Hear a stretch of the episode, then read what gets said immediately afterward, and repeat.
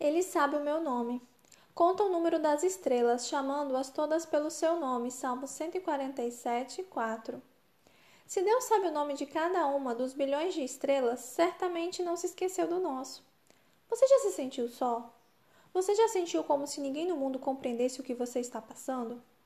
Agar era uma empregada doméstica na casa de Abraão. Deus prometera uma grande descendência a Abraão, mas sua esposa Sara era estéril e idosa. Sara decidiu que ajudaria Deus a resolver esse impasse e ofereceu Agar para seu esposo. A moça engravidou. Mas a esposa estéril foi ficando com ciúmes cada vez maior da serva grávida. Finalmente, Sara a maltratou tanto que Agar foi forçada a fugir. Agar encontrava-se na desértica estrada entre Cádiz e Bered. Ela estava totalmente só, sem ter para onde ir, e estava grávida. Naquele mar de areia, ela não era ninguém. Era uma escrava sem ninguém para quem trabalhar, uma futura mãe sem família, uma egípcia na selvagem Canaã. Finalmente, a fadiga manifestou-se em meio às suas emoções. Agar parou perto de um poço de água para descansar.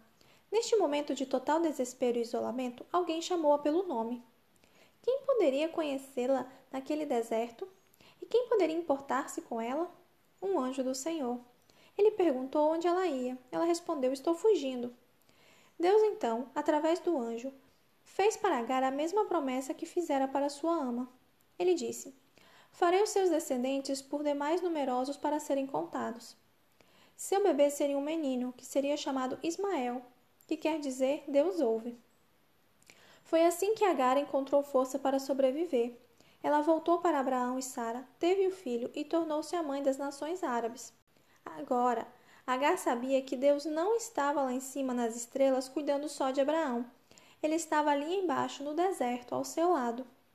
É isso que torna o Deus da Bíblia tão especial, particularmente para pessoas solitárias. Ele nos chama pelo nome.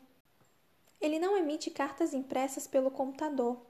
Ele não grita do topo das montanhas apenas. Ele nos chama pelo nome, mesmo no deserto da solidão e do isolamento. Deus sabe o nosso nome. Ele entende tudo a nosso respeito. E isso é uma notícia simplesmente maravilhosa.